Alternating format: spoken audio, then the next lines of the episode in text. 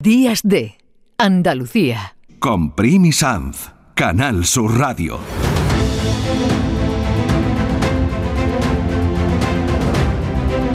Bajo el cielo de Andalucía. Estaba ya impaciente, Manuel, estaba impaciente por saludarte y decirle a todos los oyentes que ha llegado este espacio de Días de Andalucía que tanto nos gusta, que es Bajo el cielo de Andalucía, las aventuras de nuestro, como decía Domi, nuestro Indiana John particular, ¿no? sí, sí, Eso decía, bueno. bueno. dentro de un ratito va a estar con, con nosotros ya en, en otro papel, en otra función. Manuel, ¿qué tal ha ido la semana? Buenos días, pues muy bien. Ya he oído en la cabecera que iba que hoy hablará Domi contigo, lo cual me ha eh, llenado de alegría, como es lógico. Volver a oír su voz y más contigo, es decir, que esté estupendo. Pues mira, la semana es muy bien, eh, con muchas noticias como siempre en el mundo de la, de la arqueología, con mucho movimiento y esta semana vamos a hablar de un tema que mm, yo he trabajado mucho especialmente, un tema que, que nos gusta mucho del que entiendo que queda todavía mucho por investigar, que es el arte rupestre, y es el arte rupestre en el, circunscrito, digamos, al territorio eh, de Andalucía. No en todos los sitios del mundo hay manifestaciones de arte rupestre, eh, de pintura, y, en muchos de estos sitios donde lo hay, además, no son, no son pinturas antiguas. Por ejemplo, en la época en la que nuestra, nuestra especie, el hombre anatómicamente moderno, sale de África, en la zona del corredor de Levante, la zona de Israel, de Palestina actual, eh, por ejemplo, no hay manifestaciones de, de pintura rupestre. En, culturas que también, eh, como los auriñacienses que se extienden por, eh, con los gravetienses, perdón, se extienden por, por Europa occidental. entonces, Andalucía recoge una cantidad de muestras diferentes de arte rupestre desde el Paleolítico muy importante. Y además muestras en dos tipos de, de soporte diferente, digamos, eh, de, paneles diferentes, unos que están en el interior de las grandes cuevas que tenemos, ¿no? Que son cuevas maravillosas como, como Piletas, Ardales, eh, Nerja, ¿no? Y otras tantas que hay eh, que son realmente grandes catedrales de la prehistoria, como decimos habitualmente, pero también hay una parte muy importante de, de, esta, de este arte rupestre, de estas pinturas, que está en abrigos, ¿no? Y, sustancialmente están en la provincia de Málaga y en la provincia de Cádiz, ¿no? Y esto es lo que hablamos cuando hablamos del tesureño. Claro, es que a mí me parece extraordinario que, merece una reflexión con calma de por qué el arte en Andalucía ha cuajado desde la prehistoria. Es que realmente es algo que está ahí, algo pasa en esta tierra que el arte cuaja de verdad. Y luego me, llama mucho la atención que igual que ahora visitamos museos, hace poco se comprobó que eh, en las cuevas de Nerja, por ejemplo, la gente iba a visitarla. Quiero decir, no solo iba a, mm, protegerse de la lluvia o del frío, sino que hacía sus visitas artísticas. Con lo cual, bueno, dicho esto, mm, ya os voy a dejar a ti y a tu invitado hoy, que es Diego Fernández, que lo tenemos al otro lado del teléfono. Buenos días, Diego. Muy buenas, ¿qué tal? Qué buenos días. buenos días, Diego. Diego, te oímos como si estuvieras realmente dentro de la cueva. ¿Me, ¿Me, escucháis ahora mejor? Un poquito mejor, sí, Que, teníamos ahí. Bueno, preséntanos, Manuela, a Diego Fernández. Pues mira, no sería raro que estuviera dentro de una cueva. Eh, yo, de hecho, creo que lo conocí dentro de una cueva, que probablemente fuera la cueva de Ardales, eh, porque, bueno, Diego siempre ha trabajado con, desde hace mucho tiempo en el equipo de, Pedro Cantalejo, y eh, de José Ramos, de Pepe Ramos, el catedrático de, de Prehistoria de Cádiz, precisamente en las cuevas de, de Málaga y de la provincia eh, de Cádiz, una persona con una formación muy moderna, extraordinaria, que ha tenido la oportunidad, yo creo, de crecer como persona y como investigador con estos dos grandes de la prehistoria de Andalucía, ¿no? que son eh, Ramos y Cantalejo, con, también con el equipo de Beniger, del, Neandertal Museum eh, de Alemania, y que yo creo que tiene lo mejor de la tradición reciente y también las nuevas perspectivas que hay en la eh, en la investigación actual, además de ser un pedazo de explorador. Es decir, es que Diego, claro, la gente no lo está viendo, como es lógico en la radio, pero es un hombre que, bueno, yo creo que ya tendrás 30 años cerca, ¿no? Pero es bastante joven todavía, eh, que es bastante alto, es fuerte. Sí, sí, es un auténtico demonio. Nosotros nos ha llevado por ahí por sitios, nos ha descolgado en, en tajos, nos ha metido por cuevas por campo, es decir, que es una persona que, que el conocimiento lo tiene de, de primera mano y ha explorado mucho eh, bueno, pues gran parte de la provincia de Málaga, como te digo, y la de Cádiz. Y yo creo que en primer lugar, o a mí por lo menos me gustaría que nos diera eh, una imagen de, cómo está el termómetro ahora mismo en la protección del arte en el sur, que yo creo que es una gran preocupación, porque gran parte del arte que tenemos en, eh, sobre todo en la zona del estrecho, es un arte que corre un riesgo cierto de desaparición. Diego, ¿cómo está ahora mismo el tema de la protección del arte rupestre? Bueno, eh, pues efectivamente, Manuel, como adelantabas, los abrigos con arte prehistórico del campo de Gibraltar eh, todavía queda mucho camino por, por recorrer. Sí vemos en comparativa quizás entre Cádiz y Málaga dos realidades. Es cierto, como mencionabas algunos de los compañeros, Pedro Cantalejo, José Ramos, que ellos han apostado mucho por la preservación y la difusión de buenas, buena parte de las cuevas malagueñas. Eh, quizás Ardal es el paradigma de de la puesta en valor o de la divulgación, pero en la provincia de Cádiz la situación es totalmente diferente. Eh, desde mi punto de vista, como bueno, también lo discutimos con otros compañeros, hay tres pilares fundamentales dentro de la divulgación o la puesta en valor del arte eh, que adolecen en la provincia de Cádiz. Estaría la propia investigación, la conservación y la divulgación propiamente dicha. Partimos de que la provincia de Cádiz eh, la investigación está en un estado muy incipiente. De hecho, no se conoce con exactitud el número concreto de cavidades que tenemos en la provincia de Cádiz. Se estima una cifra en torno a los 400, lo cual también es una cifra bastante, bastante alta a todos los efectos, pero no hay una cifra, digamos, exacta de esa realidad iconográfica. Luego, a nivel de conservación, eh, es cierto que de todas esas 400 cavidades, apenas 4 o 5 tienen protección efectiva. Cuando hablamos de protección efectiva, no nos referimos únicamente a la existencia de verjas protectoras o al cierre perimetral, ¿no? que también es una fórmula de protección que actualmente está bastante en boga. Eh, indistintamente del modelo, lo cierto es que en Cádiz hay muy pocas cavidades protegidas. Y luego la divulgación.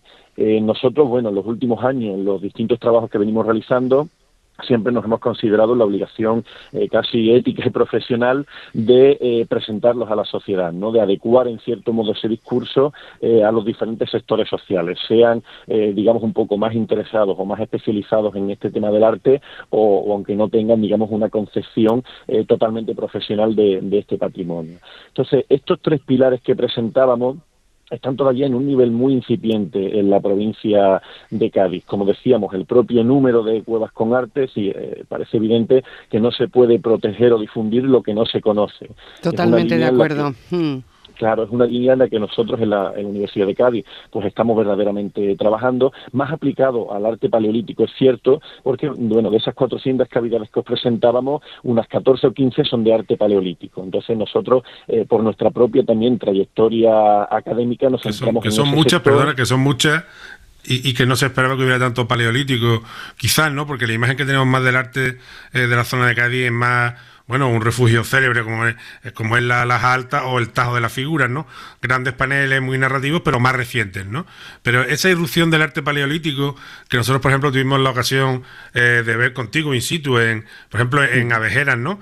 Eh, ha sido también una, una sorpresa. Bueno, primio, os pongo en, en antecedente, Avejeras es un, es un, es un tajo, es un bueno, es una gran roca que hay eh, justo en, en, medio de la finca de la Almoraima, pero cuando te digo en medio, digo que, que cuando yo creo que que fuimos tardamos como unas dos horas y media en coche en llegar al sitio, dentro de la, de la propia finca. Claro, quizás todo eso ha ayudado a, que se pudiera conservar a lo largo del tiempo, pero como decía Diego, hay tanto que conservar. Yo luego voy a hacer una pregunta a Diego y a Manuel también para que nos hagamos una idea. Hay una temática igual que hay un museo que está dedicado, hay una temática en esas pinturas rupestres. ¿Qué es lo que pintaban? ¿Qué, qué querían contar de su época que ha llegado hasta ahora?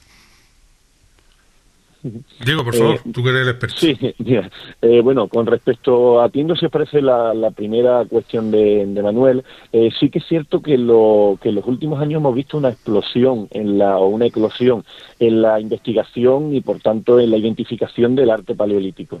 Es cierto que en la provincia de Cádiz se identifica arte paleolítico desde muy temprano, prácticamente desde 1914, 1915, con los trabajos de, de Juan Cabré, que luego se verían publicados en 1929 con los trabajos de Henry Braille y la famosa obra de Rock Painting of Southern Andalucía, que es un poco, digamos, el referente dentro de la provincia de, Cádiz.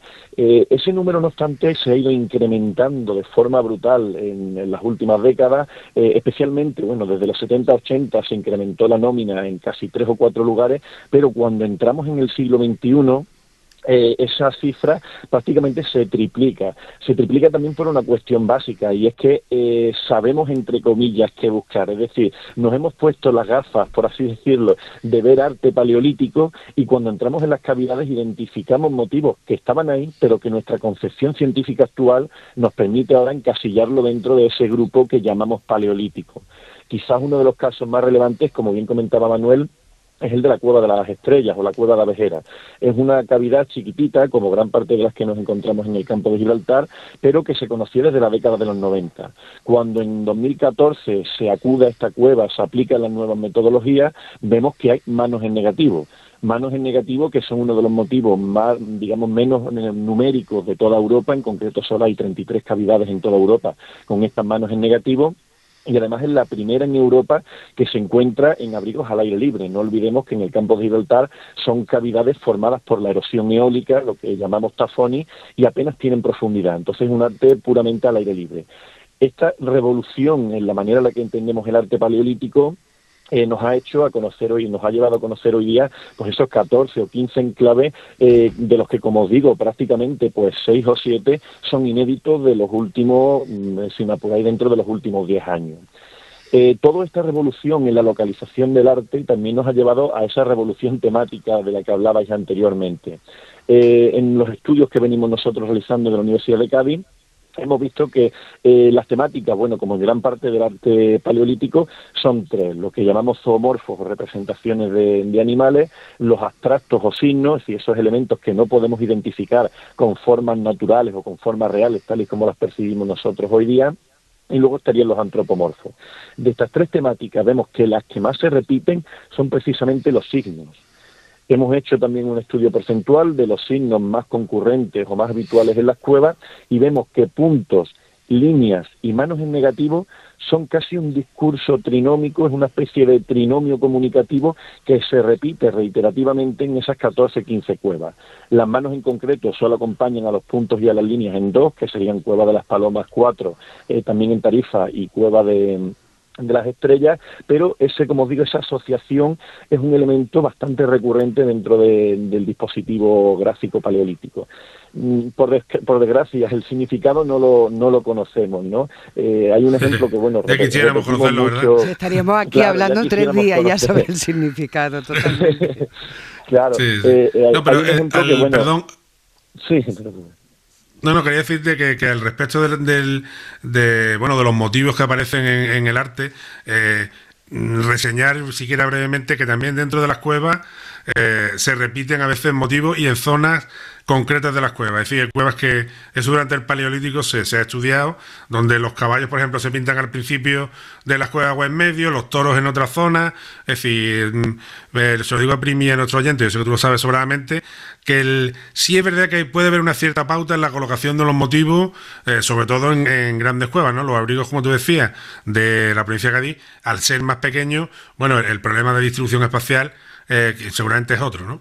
Claro, el lienzo más chiquitito y, no cabe tanto desarrollo. Bueno, como ya nos queda muy poco tiempo, sí que es cierto que desde aquí queremos animar a todo el mundo que contribuya a la conservación, que yo creo, ¿verdad, Manuel y Diego, que es fundamental apoyar en la conservación de, estas cuevas y también eh, como decir, aprisco iba a decir yo, pero bueno, no, no sería... sí, sí, bueno, algunos han sido, sí, sí. Algunos han sido en algún momento determinado y sobre todo que como decía en este caso Diego, que hay que conocer para, para quererlos, para disfrutarlos.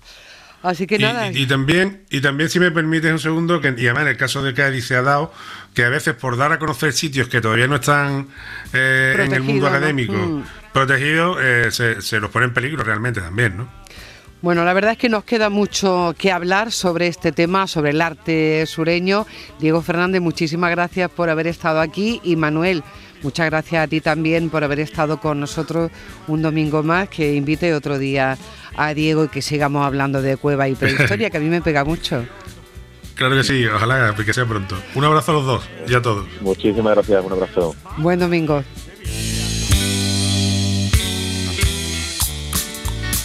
Días de Andalucía. Con Primi Sanz.